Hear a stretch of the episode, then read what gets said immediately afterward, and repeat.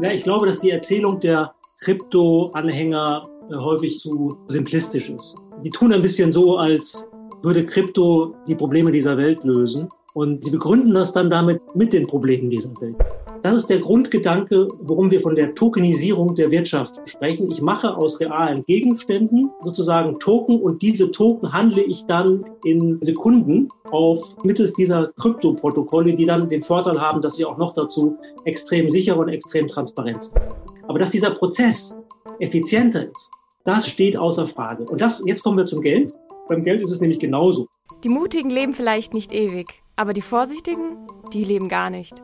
Und damit herzlich willkommen zum Goya Markentalk. Unser Motto? Neues Denken, neue Wege. Ein Podcast, in dem es vorrangig um unterschiedlichste Veränderungsprozesse geht. Zudem diskutieren wir das Thema Marke aus spezifischen Blickwinkeln und richten den Blick auf das, was hinter den Kulissen passiert. Ich bin Caroline Bierlich und an meiner Seite ist der Marken- und Innovationsexperte Roland Albrecht.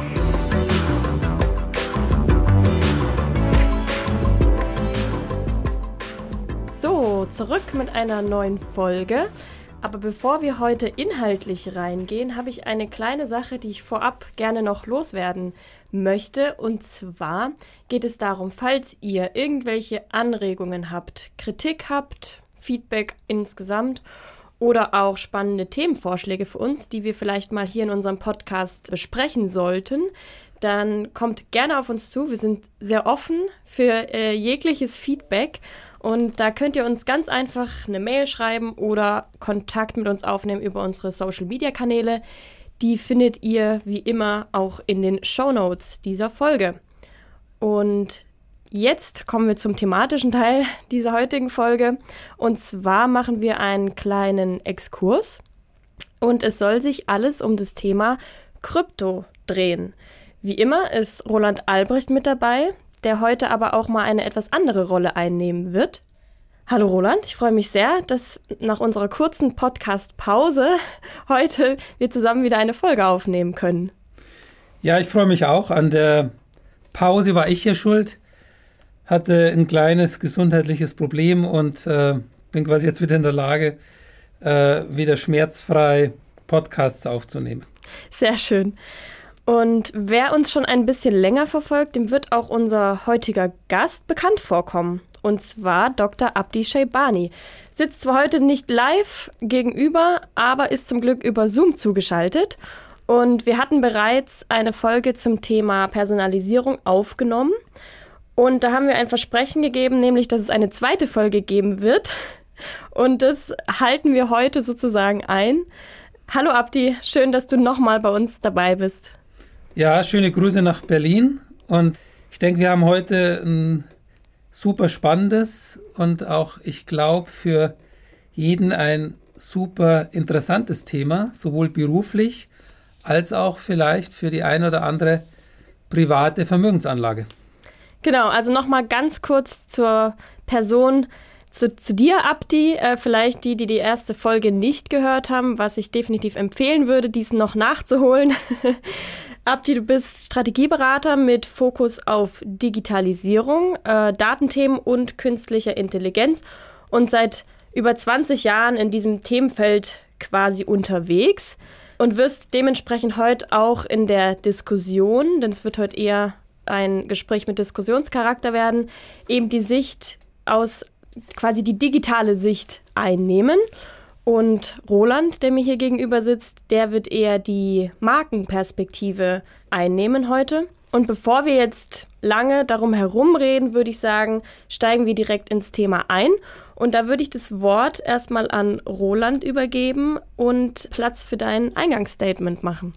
Danke, danke. Ja, heute geht es ums Verborgene, Versteckte und Geschützte. Es geht um Dezentralität, Digitalisierung und Narrative. Und es geht um eine ganz große Transformation. Also es geht um Krypto. Und meines Erachtens geht es bei dem Thema Krypto auch um Freiheit, Macht, Vertrauen und Gemeinschaft.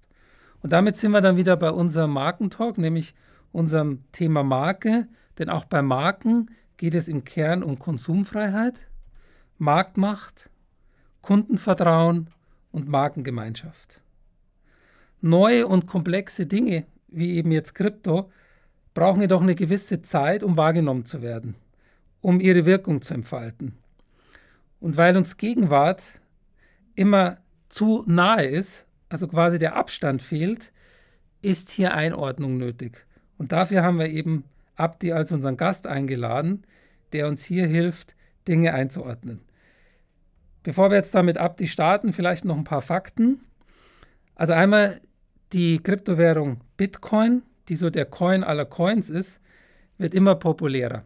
Das sieht man einmal, wenn man Investor ist, wie die Wertentwicklung ist, die ist immens. Man sieht es aber auch zum Beispiel an der Tatsache, dass jetzt seit September Bitcoin zweites offizielles Zahlungsmittel in El Salvador ist. Und weitere große Staaten wie zum Beispiel Brasilien und die Ukraine wollen demnächst nachziehen. Was ist das eigentlich so, Kryptowährung? Also da kann man sagen, von der Quantität gibt es im Moment über 10.000 verschiedene Kryptos, Tendenz steigend.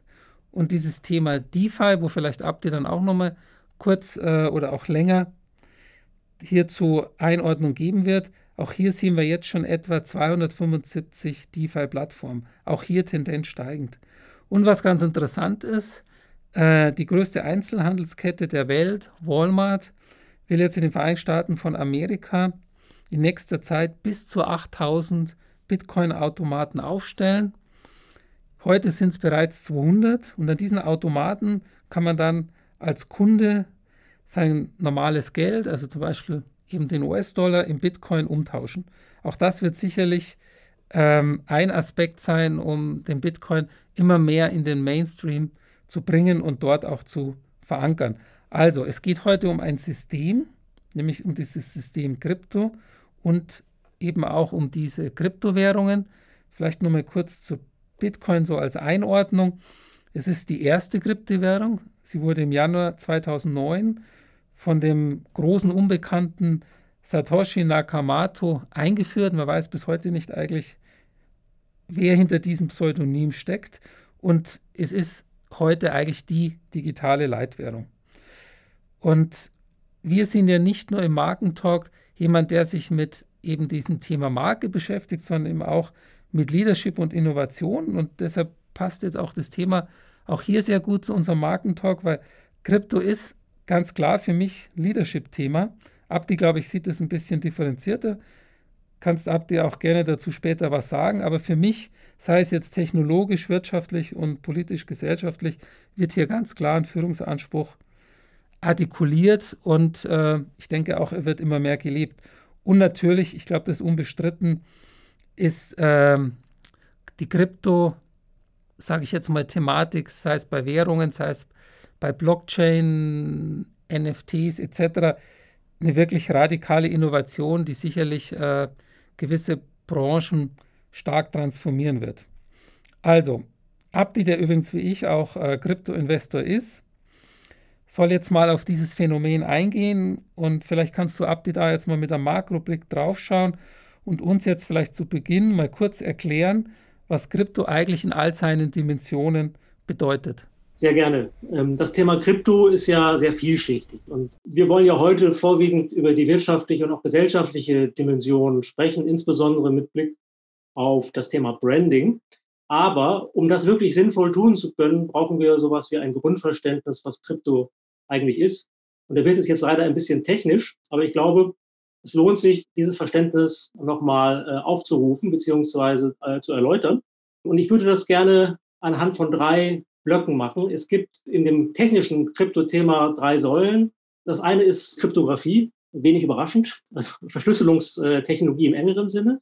Das zweite ist das Peer-to-Peer-Netzwerk und drittens die Blockchain im engeren Sinne, die auf dem Peer-to-Peer-Netzwerk aufsetzt. So, jetzt lass uns noch mal anfangen. Was ist Kryptographie? Das ist, wie gesagt, Verschlüsselung. Äh, da hat es in den 1970er Jahren große Fortschritte gegeben in der Erkenntnis. Es wurden asymmetrische Verschlüsselungsverfahren entwickelt unter dem Begriff Public Key Infrastruktur, vielleicht dem einen oder anderen bekannt. Die meisten werden wissen, dass es sowas wie öffentliche Schlüssel gibt und private Schlüssel, die mathematisch irgendwie zusammenhängen, aber nicht eins zu eins auseinander hervorgehen und deswegen sozusagen sicher sind.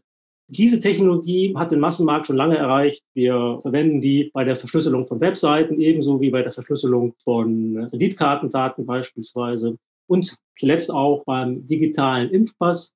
Überall dort gibt es diese Public Key Infrastruktur und die ist eben auch grundlegend für die modernen Kryptoverfahren. Hinzu kommt das Thema dezentrale Netzwerkarchitektur. Auch da haben die meisten schon handfeste Erfahrungen gemacht. Insbesondere in den Nullerjahren haben ja viele von uns Media-Files nicht von äh, zentralen Servern, sondern von privaten Rechnern downgeloadet, die in einer Netzwerkstruktur miteinander verbunden waren, anonym. Das wurde dann Ende der Nullerjahre immer weniger der rechtlichen Probleme und des Aufkommens von Streaming. Aber wie gesagt, Bitcoin, BitTorrent und ähnliche Protokolle haben seinerzeit den Massenmarkt erreicht und auch die Massentauglichkeit bewiesen. Auf diesen beiden Technologien setzt nun das auf, was Satoshi Nakamoto erfunden hat, nämlich die Blockchain. Und die Blockchain hat eigentlich zwei wesentliche Elemente. Zum einen ist es ein Distributed Ledger, also ein verteiltes Register, wo Transaktionen aufgezeichnet werden und verteilt deswegen, weil wenn ich jetzt zum Beispiel Caro einen Bitcoin sende oder einen Bruchteil von einem Bitcoin wahrscheinlicher äh, sende, dann wird das gleichzeitig auf viele, viele, viele Rechner übertragen, also auf viele Nodes übertragen, wo dieses Kassenbuch tausendfach, mehr als zehntausendfach im Fall von Bitcoin vorliegt und diese Transaktion wird quasi gebroadcastet in die Öffentlichkeit. Und dann gibt es einen Mechanismus, Proof of Work und Proof of Stake, der dann sozusagen diesen Wahrheitsgehalt bestätigt, also diese Transaktionswahrheit einmal festhält.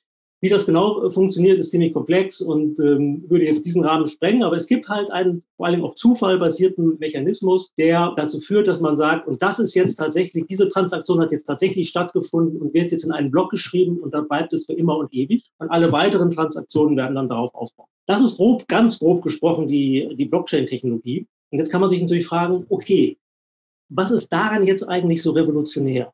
Warum ändert das so viel?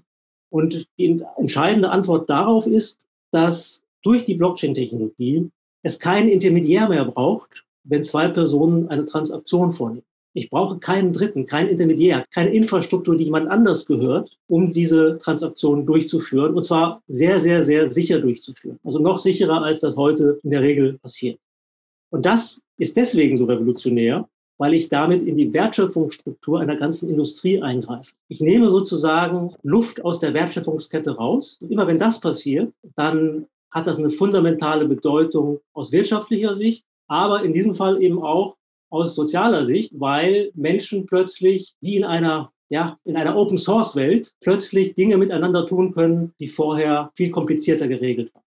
Vielleicht so viel mal als grober Einstieg. Wollt ihr dazu noch reagieren? Ich glaube, was man den Hörer und Hörern nochmal sagen kann, das ist dieses Transaktionsvolumen, das halt schon sehr beträchtlich ist. Also das geht teilweise schon über 30 Milliarden Dollar am Tag. Und da sieht man halt, dass hier etwas wirklich aus der Nische immer mehr in den Mainstream geht, in den Alltag geht und eine Größenordnung bekommt, die man dann auch nicht mehr, ich sage jetzt mal so, wegdiskutieren kann oder so sagen kann, das wird wieder verschwinden. Also ich selber glaube, dass das Thema Krypto bereits zu groß geworden ist, als dass es wieder komplett von der Agenda verschwinden kann. Genau, du hast ja vorhin von Narrativen gesprochen.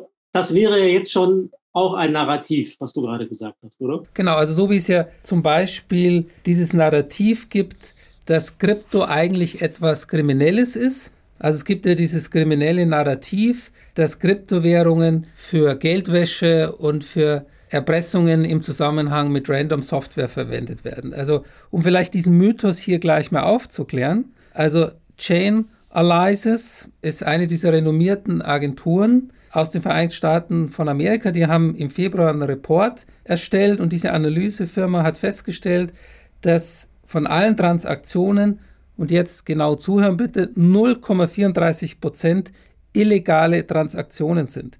Wenn wir uns anschauen, was wir über die Pandora Papers gerade erfahren haben. Also wie viele Milliarden und teilweise auch Billionen US-Dollar mit Fiat-Geld, also mit dem normalen Geld, in irgendwelche Steueroasen illegal transportiert wird, dann sieht man, dass wir reden hier also bei diesen 0,34 Prozent von 10 Milliarden US-Dollar. Durch den Leak jetzt von Pandora Papers haben wir jetzt erfahren, dass es hier um ein Volumen von knapp 2 Billionen US-Dollar geht.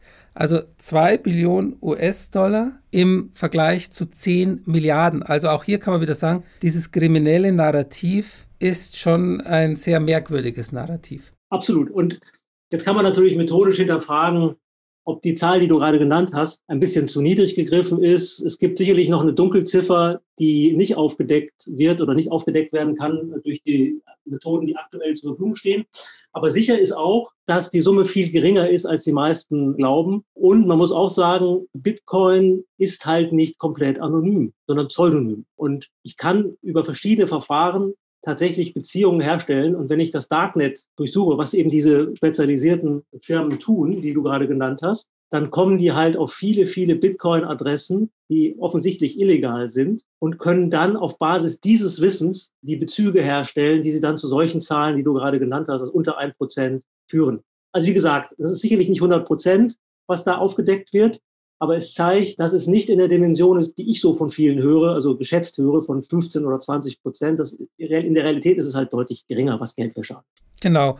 Und deswegen auch hier, um nochmal vielleicht eine Gegenposition zu jemand anderem aus der Wall Street Blase hier nochmal der Öffentlichkeit darzustellen. Also der CEO von JP Morgan, Jamie Dimon, hat jetzt auf einer Veranstaltung, auf einer weltweiten Veranstaltung der Institute of International Finance am Montag nochmal, also er ist ja da bekannt dafür, gesagt, ich persönlich denke, dass Bitcoin wertlos ist. Ja, das ist ein Statement, das kann man so stehen lassen. Interessant ist aber übrigens, dass JP Morgan selber den Kunden Zugang bietet, um Bitcoin zu kaufen und zu verwahren. Also das ist schon ganz interessant. Also man sieht eben, dass eben, wie ich schon äh, behauptet habe, eben dieses ganze Thema Krypto ist aus der Nische raus und geht jetzt immer mehr in den Mainstream und man kommt eigentlich an dem Thema nicht mehr vorbei und wir können ja auch später nochmal auf das Thema CBDCs eingehen und da sieht man auch, dass der Staat jetzt nachzieht und ähm, Edward Snowden hatte hier auch klare Kante gezeigt. Und ähm, ja, aber es ist vielleicht nochmal ein anderes Thema. Vielleicht, Abdi, kannst du nochmal den Zuhörern und Zuhörern nochmal ein bisschen mehr erklären, warum das eigentlich eine Success Story ist. Was macht es eigentlich so hochattraktiv und so relevant für die Zukunft? Ja, ich habe es gerade einleitend versucht, technisch herzuleiten, nämlich, dass es halt eine Alternative ist zu den bestehenden Internetplattformen, die wir alle kennen. Also es gibt ja jetzt aktuell eine große Diskussion, ob die Googles, Amazon, Facebooks und so weiter, die großen Plattformen, nicht einfach zu viel Macht haben. Vielleicht sollte man sich zunächst mal fragen, warum haben sie denn diese Macht? Weil das Internet Skalierung begünstigt und Netzwerkeffekte äh, begünstigt. Ähm, und weil es diese Player geschafft haben, aufgrund des fehlenden Identitätsprotokolls eine Kundenbeziehung aufzubauen und als große Plattformaggregatoren die Kunden an sich zu binden. Und diese ja, Oligopolisierung oder Monopolisierung des Internets wird jetzt ja reguliert. Und interessanterweise ist aber Krypto selber auch ein Mechanismus gegen diese Form von, von Konzentration. Und warum? Weil nämlich die technischen Plattformen, die jetzt zum Beispiel von Google besessen wird oder von Facebook, die werden sozusagen zu Open Source. Das heißt, jeder Kunde, jeder Nutzer, jeder einzelne Mensch, der im digitalen Bereich unterwegs ist, kann ja ein Mitowner dieser Plattform werden. Es wird plötzlich zu einem Public Good. Das, was vorher proprietäre Plattform war und dazu geführt hat, dass Vermachtung stattgefunden hat, wird jetzt zu einem öffentlichen Gut, das irgendwie allen gehört. Und das ist ja schon mal einigermaßen grundlegend und faszinierend. Aber es bedeutet auch, dass ich heute eben peer-to-peer -peer viele Dinge machen kann, also von einem Nutzer zum anderen und ich brauche keinen dritten mehr. Und damit verändere ich natürlich Geschäftsmodelle. Ich greife massiv in die Geschäftsmodelle ein. Und die Strategen der großen Plattformhäuser, die werden sich im Augenblick sehr genau überlegen, was in fünf bis zehn Jahren eigentlich auf sie zukommt. Genau, das ist ja dieses Stichwort Web 3.0 und wir wissen ja, dass Amazon viel mehr Geld verdient mit seinen Cloud-Dienstleistungen als mit dem, was wir da tagtäglich bei Amazon für unseren Alltag einkaufen. SAP ist auch vor ein paar Jahren stark eingestiegen in dieses Geschäftsmodell und das wird ja letztlich massiv angegriffen durch das Web 3.0-Konzept. Genau. Und in dem Fall des digitalen Geldes geht es halt nicht um die großen Internetplattformen, sondern da geht es um die Banken und um das Zentralbanksystem. Und in dem Augenblick, wo ich sowas habe wie privates Geld, dann greife ich damit natürlich irgendwie die Autorität des Zentralbankensystems an und mache ein Stück weit über Decentralized Finance Produkte auch die Banken überflüssig. Zumindest, wenn es in der, in der extremen Form abläuft, wie, wie im Augenblick. Dafür brauche ich dann, ich kann dann Kredite über die Blockchain bekommen und muss nicht zu einer Bank gehen. Und das ist natürlich ein absolutes Konkurrenzverhältnis und es ist auch klar, dass der Regulator damit ein Problem hat und nicht nur, weil er so böse ist, sondern weil es tatsächlich Probleme gibt, wie zum Beispiel Anlegerschutz. Wer ist eigentlich verantwortlich für Anlegerschutz in einem Kryptobereich? Das ist sozusagen nicht nur ein vorgeschobenes Argument, das ist ein echtes Problem, wie man das löst. Aber de facto werden halt viele, viele Real-World-Mechanismen durch Krypto in Frage gestellt. Und das führt, das führt genau zu den Friktionen, die wir gerade erleben. Genau, und man kann ja sagen, über diesen Konzept der Bitcoins oder Altcoins, also Altcoins sind quasi Alternative Coins, das sind all diese Coins, die nach Bitcoin eingeführt worden sind. Im Moment sind es ja schon über 10.000. Also über all diese Kryptowährungen steht ja das große Narrativ der Freiheit. Und interessant ist ja auch, dass eher, ich sage jetzt mal, wenig demokratische Länder, wie zum Beispiel die Türkei oder auch China, ja Probleme haben mit diesem System und das ja auch massiv kriminalisieren. Und da sehen wir doch, dass da anscheinend dieses Narrativ der Freiheit etwas ist, wo selbst sehr mächtige Leute sich angegriffen fühlen und wahrscheinlich Angst haben, dass hier ihre Macht vielleicht eingeschränkt wird, oder? Abdi?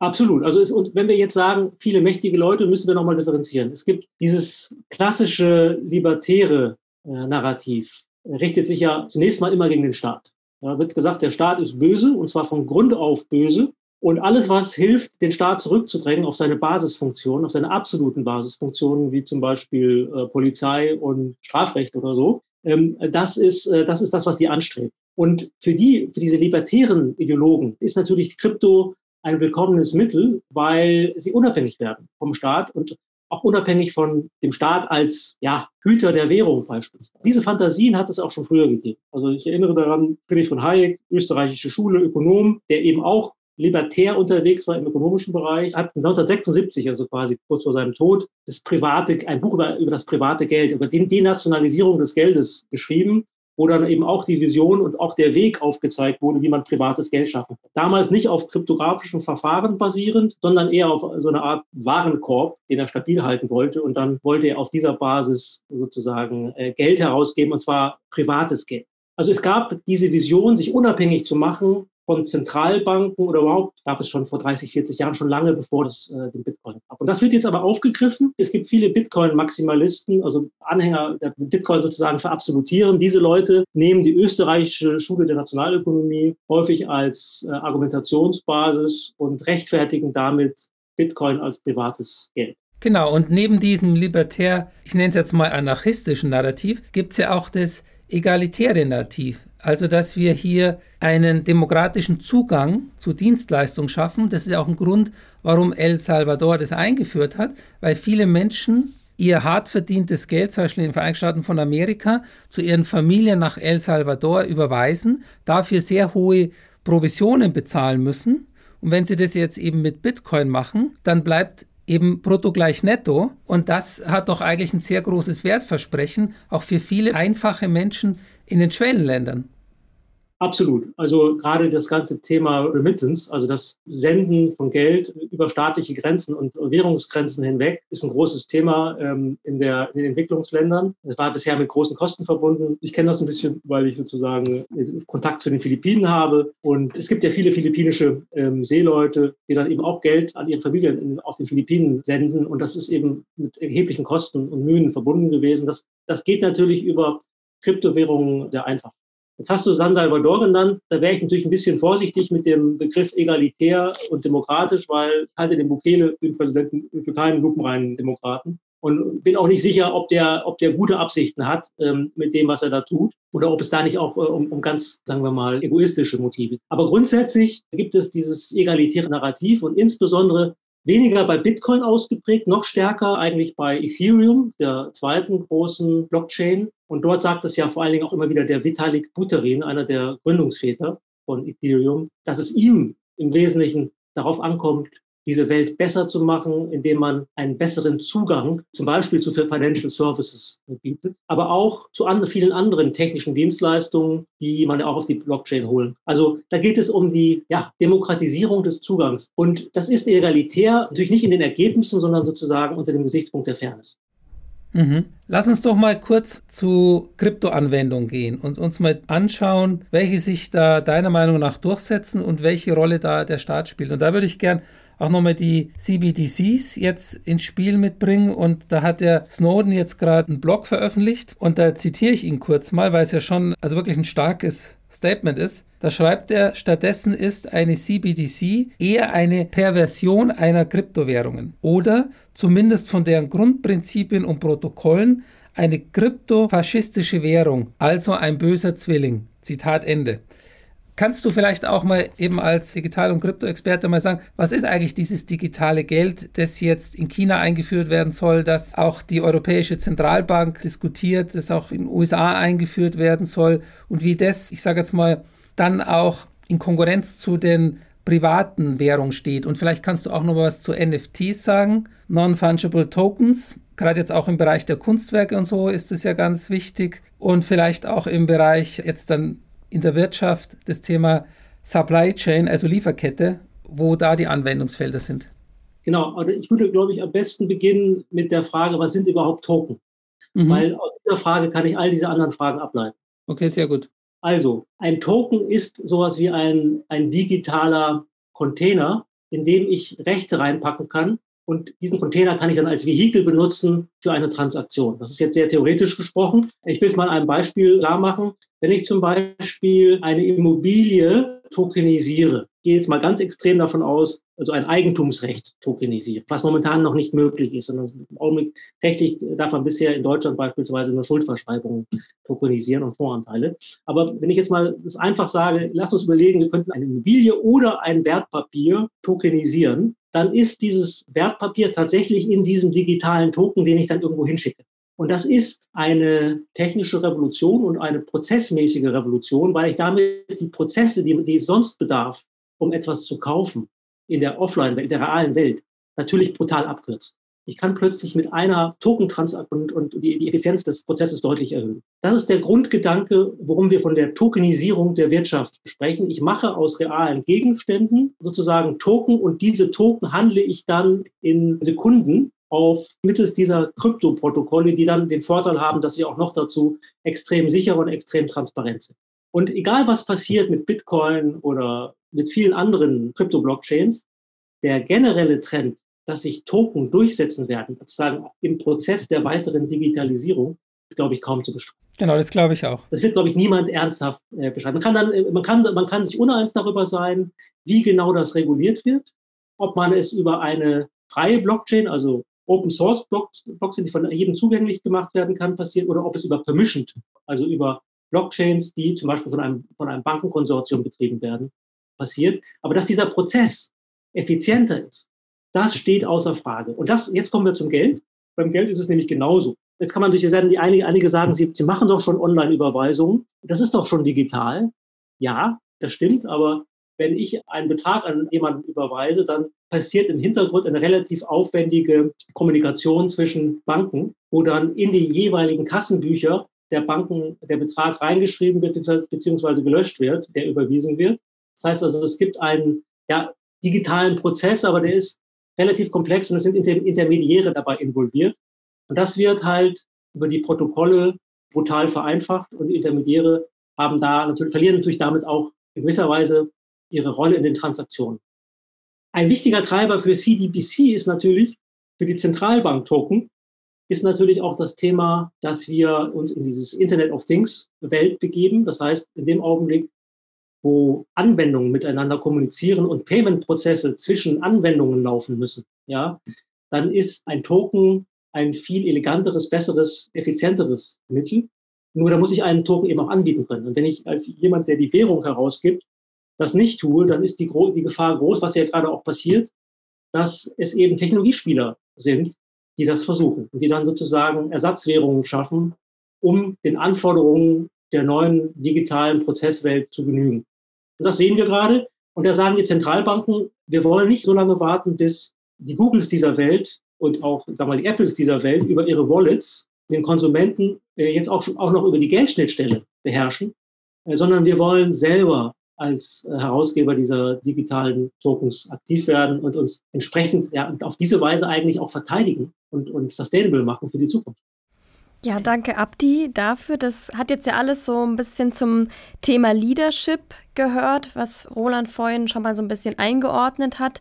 Thema Innovation, Branding und Leadership sind alles drei wichtige Themenbereiche, wenn es um Krypto geht. Und ich würde ganz gern nochmal auf diesen Branding Bereich zurückkommen, nämlich welche Rolle spielt im Branding überhaupt im Krypto? Genau, also wir haben ja jetzt auch hier schon immer wieder dieses neue starke Wort Narrative gehört. Und also mir begegnet dieser Begriff eigentlich jetzt ständig, sei es in der Politik, sei es in der Wirtschaft, sei es in der Wissenschaft. Überall wird von Narrativen gesprochen, es ist allgegenwärtig. Es ist ja ein mega Trendbegriff. Und ich finde, dass man gerade bei Krypto sehr gut sehen kann, dass halt hier auch jetzt ein sehr mächtiges Narrativ entstanden ist. Also wie es auch Abdi schon gut gezeigt hat. Also einmal im technologischen Bereich mit der Blockchain ein ganz starkes Narrativ, das eigentlich urkapitalistisch ist, weil es einfach Effizienz schafft. Und der Kapitalismus ist erfolgreich, weil er eine super Effizienzmaschine ist. Und das haben wir eben mit dieser Technologie geschafft. Und andererseits hat der Kapitalismus aber auch viel Freiheiten ermöglicht, auch Konsumfreiheiten. Und dafür steht auch wieder diese Kryptowährung, die eben auch uns Freiheit schafft, zum Beispiel von Zentralbanken, die unser Geld inflationieren und von Staaten, die Schulden machen, die wir Bürger am Ende über Steuern ja wieder bezahlen müssen. Und da finde ich, dass wir also auch sehr gut sehen, dass dieses ganze Thema Krypto auch deshalb heute schon so mächtig ist, weil es auch ein starkes Narrativ erzählt. Absolut. Und ich meine, Roland, du bist ja von der Ausbildung her auch Volkswirt. Die meisten Volkswirte folgen diesem Narrativ ja immer noch nicht. Nicht? Die meisten Volkswirte stellen sich ja gegen das Thema Krypto und sagen, das brauche ich eigentlich nicht. Warum brauche ich denn jetzt hier eine Privatwährung? Wir können das auch weiter in unserem Rahmen mit Zentralbank und diese, all diesen Mechanismen durchführen. Aber die Menschen glauben das eben nur zum Teil.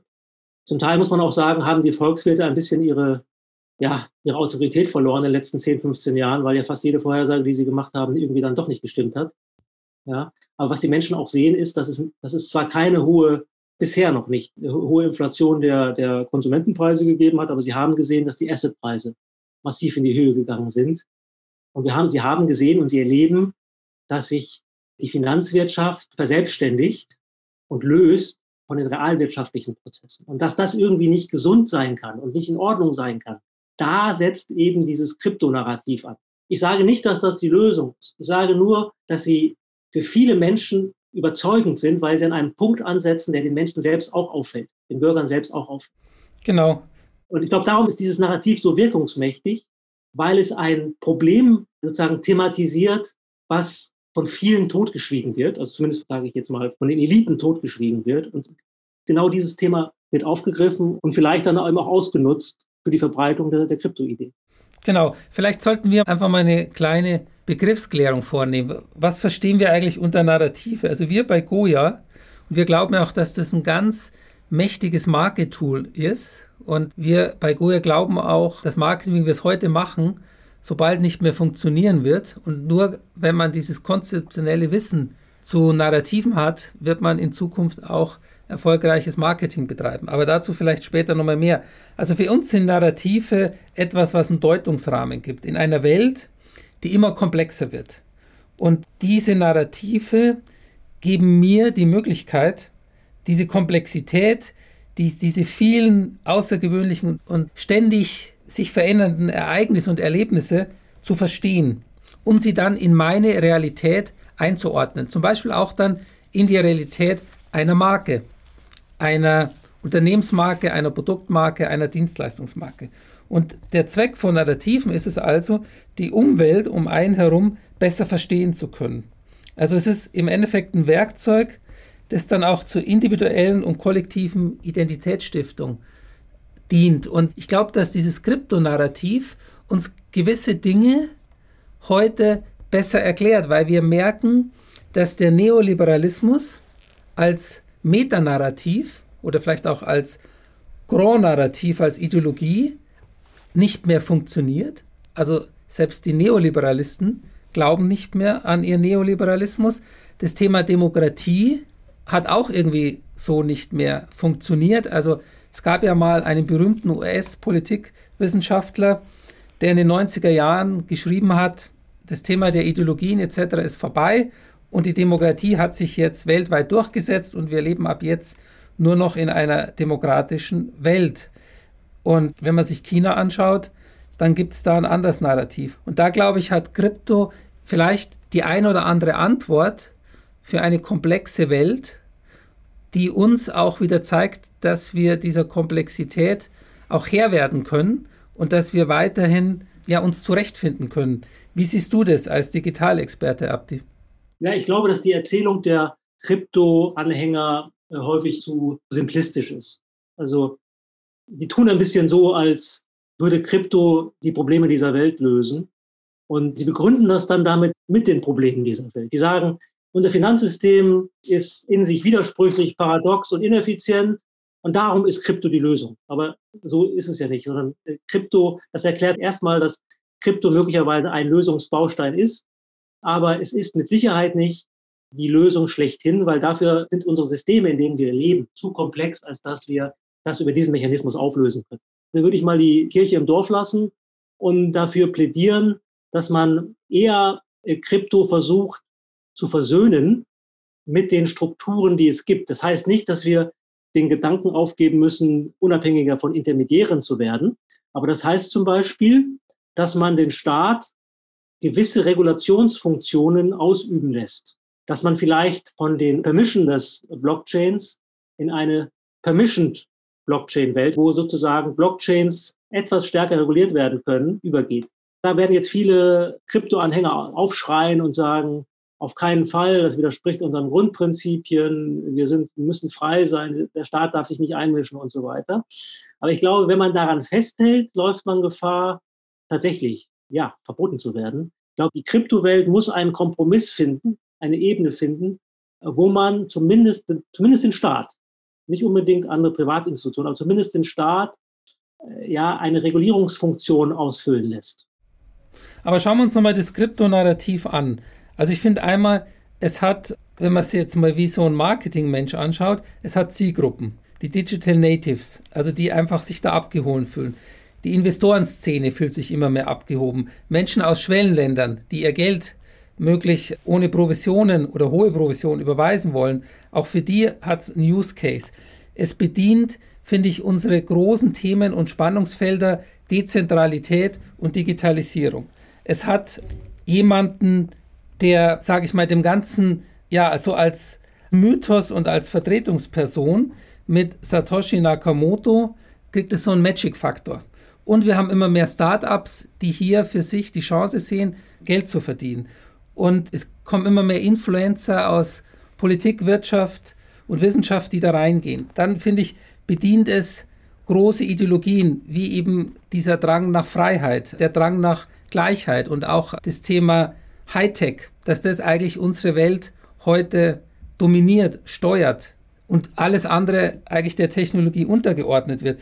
Und wir haben immer wieder aktualisierte Themen, die uns alle beschäftigen, die mit Krypto verbunden werden. Also die Finanzkrise 2008, 2009 haben viele Leute Geld verloren.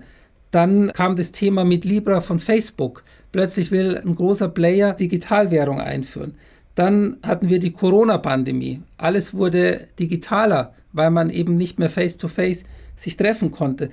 Plötzlich gibt es eine begründete Inflationsangst, zumindest auch in Deutschland. Es gibt, wie du schon angesprochen hast, die NFTs, die immer aktueller werden. Wir haben Web 3.0. Also ich sehe schon, dass dieses Kryptonarrativ, wenn man es sich mal als Narrativmodell anschaut, also dass das schon sehr wirkmächtig ist und dass es eben nicht nur ein Hype ist, sondern dass da, dahinter wirklich Substanz ist. Ja, ja, okay, ja und nein, würde ich jetzt mal sagen. Wir haben ja vorher über das Narrativ gesprochen und haben uns ja versucht zu erklären, warum das Narrativ so wirkmächtig ist. Weil das kann man sagen.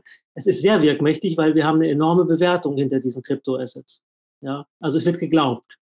Jetzt muss man sich ja schon die Frage stellen, sind wir denn schon so weit mit Krypto? Und da muss man, wenn man jetzt ganz hart ist, muss man sagen, gibt es ja noch nicht viele Use Cases, die in der Massenanwendung sind.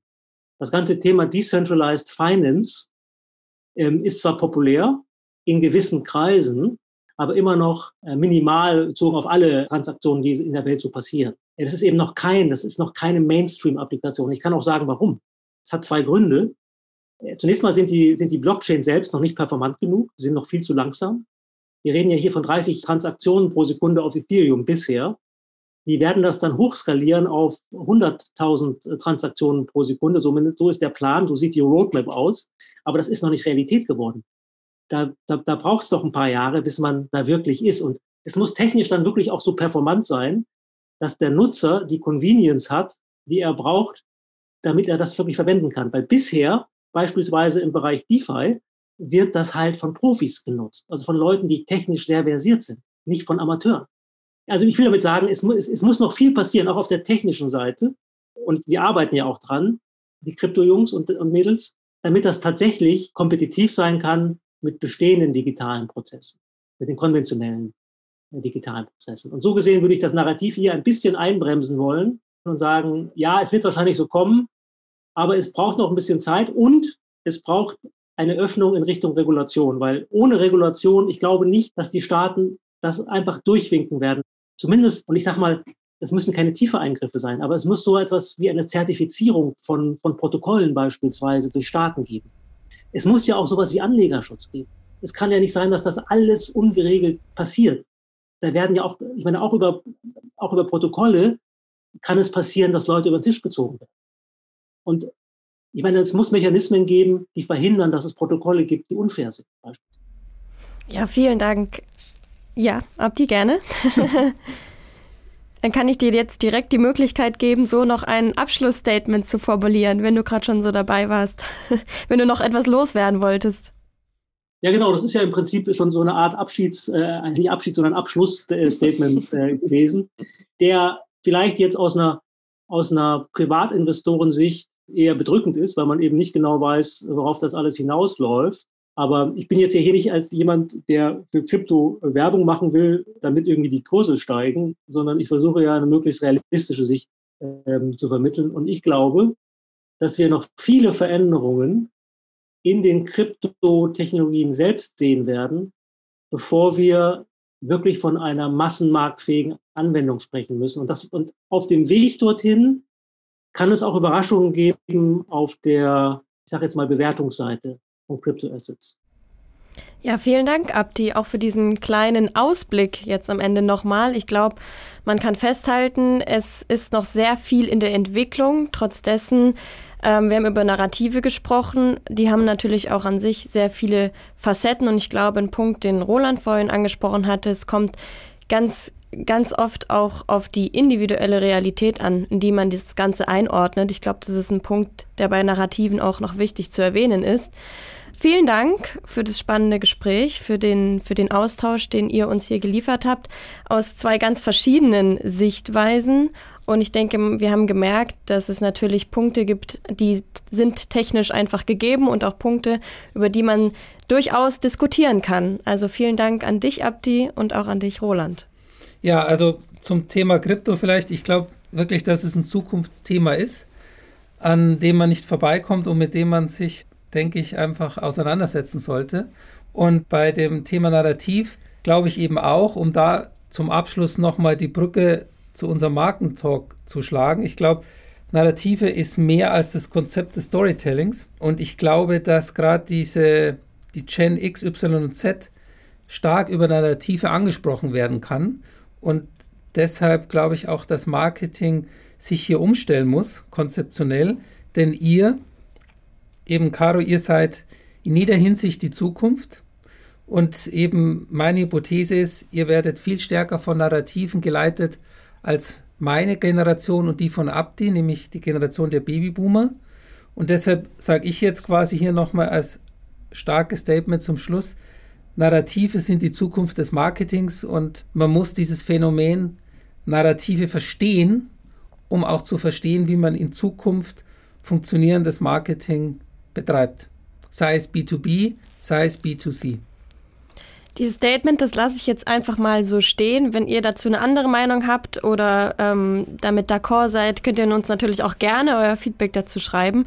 Ich finde, das war jetzt ein super Abschluss und damit entlasse, entlassen wir euch aus dieser Folge. Bis zum nächsten Mal. Ciao Abdi, schöne Grüße nach Berlin. Danke, tschüss. Das war's schon mit dem Goya Markentalk. Vielen Dank, dass ihr heute mit dabei wart. Abonniert gerne unsere Social Media Kanäle und diesen Podcast. Und wenn ihr schon dabei seid, schaut gerne mal auf unserer Website goya.eu vorbei. Dort findet ihr nicht nur unser Markenbriefing, sondern auch viele Infos rund um die Themen Innovations- und Brandmanagement. Tschüss und bis bald, eure Caroline Bierlich und Roland Albrecht.